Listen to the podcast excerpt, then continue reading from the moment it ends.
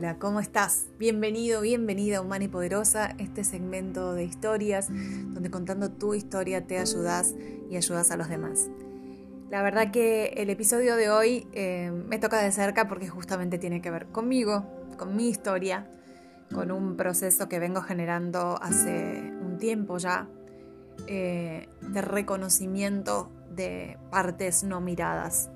Eh, para mí representa algo muy importante exponerlo, ponerlo sobre la mesa. No sé cuántas personas escucharán esto, las escucharán quienes lo tengan que escuchar, eh, pero creo que es como un gran acto de iniciación para mí el estar poniendo esto sobre la mesa.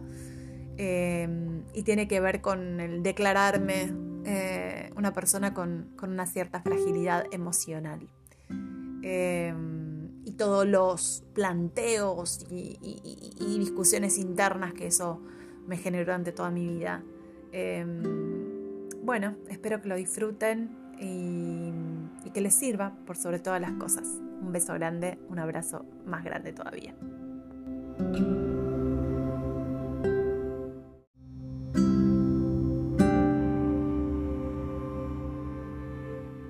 Fragilidad ¿Qué es la fragilidad? ¿Y por qué está tan mal vista? Me vino a la mente la frase me declaro frágil. Y al principio me hizo ruido, dije, ¿cómo? ¿Cómo yo frágil? ¿Cómo yo, coach de empoderamiento, frágil? Y cuando permití bajar mis, mis corazas, mis defensas, pude volver a comprender algo que ya hace tiempo que vengo comprendiendo, pero que parecería que a veces olvido, que es que mi, fragilidad no mirada, mi fragilidad emocional no mirada, me llevó a desarrollar montones de mecanismos, de corazas, de disfraces, de personajes, que, me protegían. Y sí, es cierto, desarrollé un montón de herramientas que hoy me son súper útiles, que hoy me hacen tener mucho empuje, que hoy me hacen lograr muchos resultados. Pero creo que esa es la mitad de la ecuación, porque esos mecanismos, solo en, en carácter de mecanismos, no, no terminan de aportar, no terminan de empoderar y de nutrir. Por eso es que de un tiempo a esta parte me di la posibilidad de mirar mi fragilidad, me di la posibilidad de mirar mi historia de fragilidad emocional a partir de las cosas que me pasaron de chiquita, a partir de hasta podría hablar de mis coordenadas astrológicas para los que no, los que saben del tema. Eh, empezar a observar que, que había una enorme sensibilidad, pero que más allá de la sensibilidad estaba esa fragilidad, estaba esa sensación de tengo miedo de romperme de tanto que siento. Em, entonces, claro, nadie nos enseñó a manejar esto. Y está mal visto ser frágil, y hay que ser fuerte, y hay que resistir, y hay que ir para adelante y luchar. Y con todos esos con todas esas narrativas, uno va haciendo lo que puede con su fragilidad, uno la va negando. Y al negar esa parte, negamos nuestra totalidad porque no terminamos de ser nosotros mismos sin sacar a la luz ese tipo de cosas. Entonces, muchas personas a mí me han dicho, vos sos una mujer fuerte, poderosa, con impulso. En parte sí, pero todas esas fueron las herramientas y fueron todas las cosas que tuve que desplegar en pos de sostener mi estado de fragilidad, en, pos de en pos de transitarlo. Todo eso es un, es un resultado, no es una naturaleza personal. Eh, y cada día me siento más y más orgullosa de mi fragilidad emocional. La estoy mirando, la estoy amando, estoy sensibilizándome muchísimo más. Estoy permitiendo determinados estados en mí. Estoy habilitando el vacío, estoy habilitando los estados melancólicos, estoy habilitando montones de cosas que con el mandato de la fortaleza, el mandato social y cultural de la fortaleza, fui tapando con cantidad de cosas, fui tapándolo con hábitos no saludables, fui tapándolo con, con montones de cosas. Y claro, cuando uno no es lo que, lo que es, los diferentes escenarios de la vida nos llevan a que terminemos expresando eso. Y no en vano creo, mi universo de vincularidad, mi universo de relaciones fue tan tan, ¿cómo decirlo?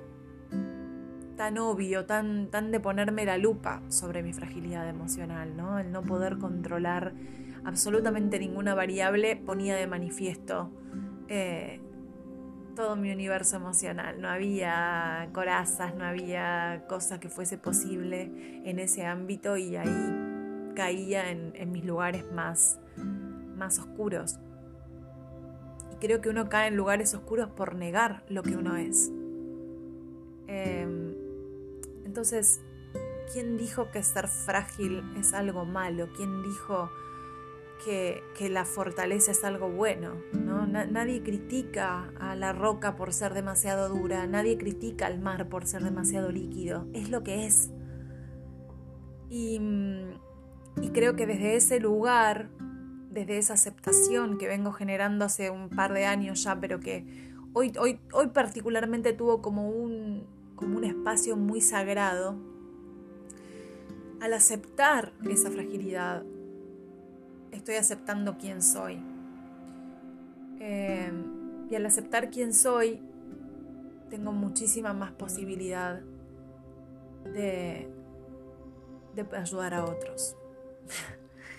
eh, también en, esta, en este mandato de fortaleza está el famoso síndrome del impostor, ¿no? que nos pasa a muchos en diferentes áreas, en diferentes este, disciplinas, en diferentes eh, tareas y misiones. ¿no? Es decir, yo estoy ayudando a una persona a determinadas cosas, pero ¿y yo? No, y justamente es eso.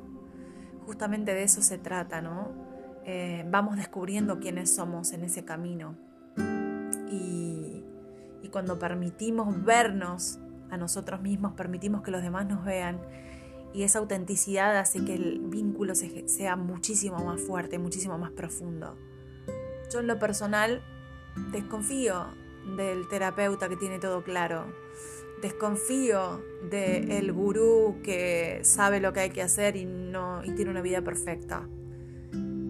Yo creo que que justamente hay que, hay que haber mordido el polvo un montón y lo que voy a seguir haciéndolo, obviamente, lo que voy a seguir durante toda mi vida, porque mi naturaleza es de un universo emocional tan vasto que hay veces que no logra ser gestionado de la mejor manera y aceptarlo es la clave, aceptarlo, no ponerme mal cuando no puedo lidiar con eso, no sentirme un fraude cuando no puedo lidiar con eso, sino es un momento en el que tengo que permitirlo, dejar que pase y después volver a tomar la cantidad exorbitante de herramientas que tengo y que gracias a Dios hoy puedo estar manejando para estar donde estoy, para trabajar de lo que trabajo y para ayudar como ayudo.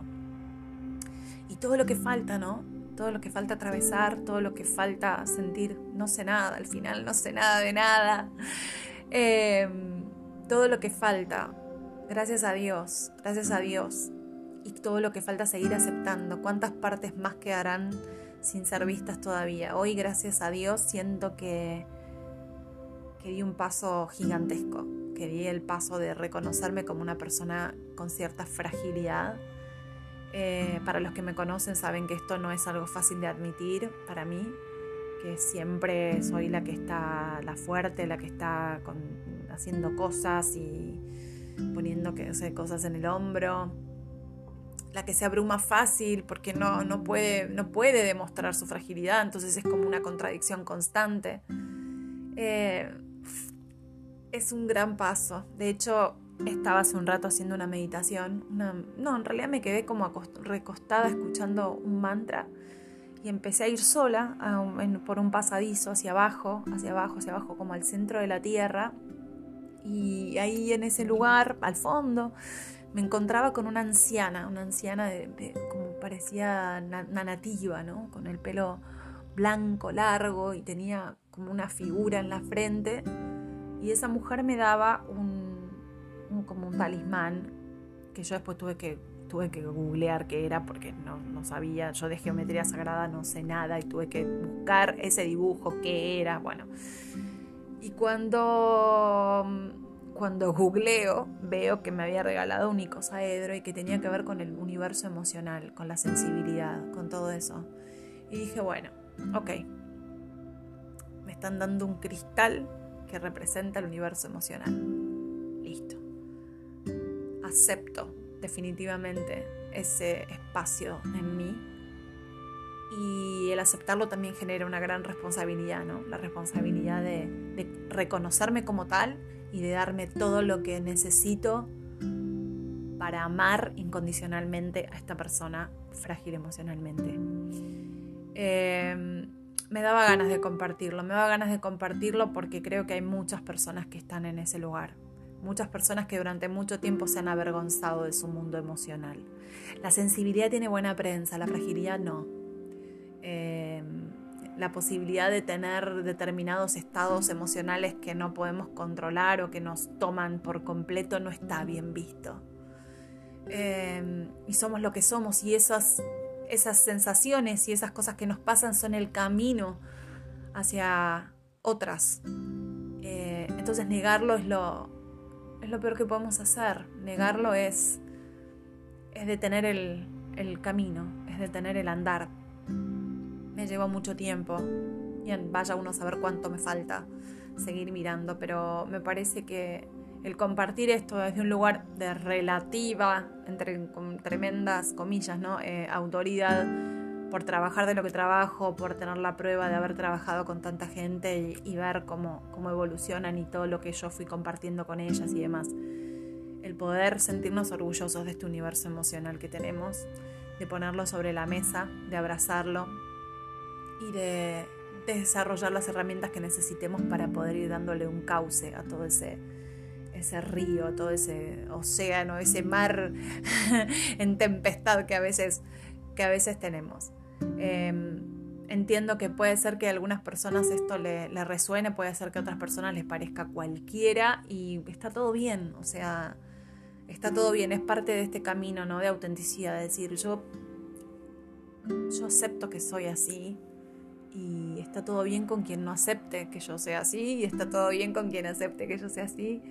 Eh, pero lo más importante es expresarnos y en esta vía de, manifestar lo que deseamos, en esta vía de manifestar abundancia, manifestar las relaciones que queremos, manifestar el, vivir de nuestra misión, el, el vivir nuestra misión, no de nuestra misión, vivir nuestra misión, tiene que ver con ser quienes somos, tiene que ver con dejar de negarnos, tiene que ver con ser auténticos. Y ser auténtico no es estar feliz todo el tiempo, ser auténtico es ser la mayor cantidad de partes de mí posible, ¿no? e ir descubriendo y destapando y liberando todo lo que esté eh, en el sótano. Y eso es parte del proceso y eso es parte de lo que los invito a, trabajar, a dejar de avergonzarse de ciertas partes, a dejar de, de pensar que no está bien ser de determinada manera, abrazar lo que somos, las, flores no se juzgan a sí mismas, las montañas no se juzgan a sí mismas, ni nosotros juzgamos a las flores y a las montañas. ¿Por qué nos juzgamos a nosotros mismos?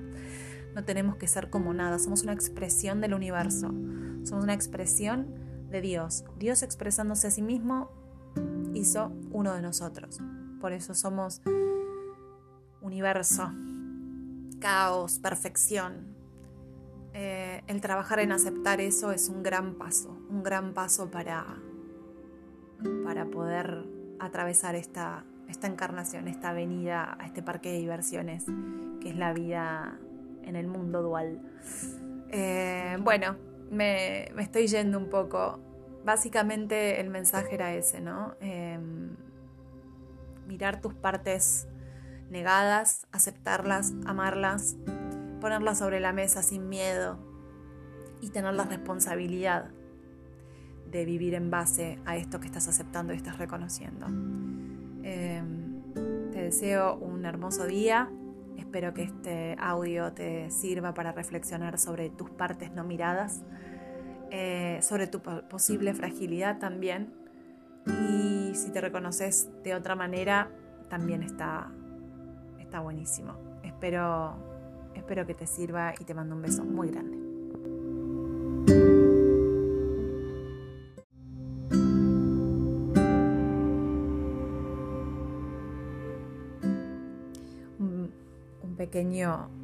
Un pequeño aparte, ¿no? un pequeño paréntesis, como como la liberación de quienes somos, como el sentir realmente quienes somos y vibrarnos y encontrar ese estado de paz en quienes somos, justamente nos empodera, ¿no? Hay veces que también tenemos malentendido el empoderamiento, entendiendo que tiene que ver con una fuerza que tenemos que sacar de cualquier otro lado y que, y que tenemos que armarnos con un, con un este, escudo y salir a batallar. Y no, el empoderamiento no tiene nada que ver con eso. Justamente el empoderamiento es vivirme como soy, vibrarme como soy, sentirme feliz por quien soy con mis partes oscuras y con mis partes luminosas.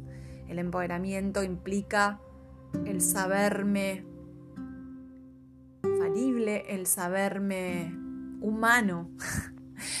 Por algo el, nombre de, estas, de, estos episodios, de esta, de esta serie, ¿no? Humana y poderosa el poder radica en encontrar mi humanidad, en mirarla, en abrazarla y en amarla. Mi poder radica en poder mirar lo que supuestamente está mal en nosotros. Y vuelvo a poner comillas, no hay nada, nada que esté mal.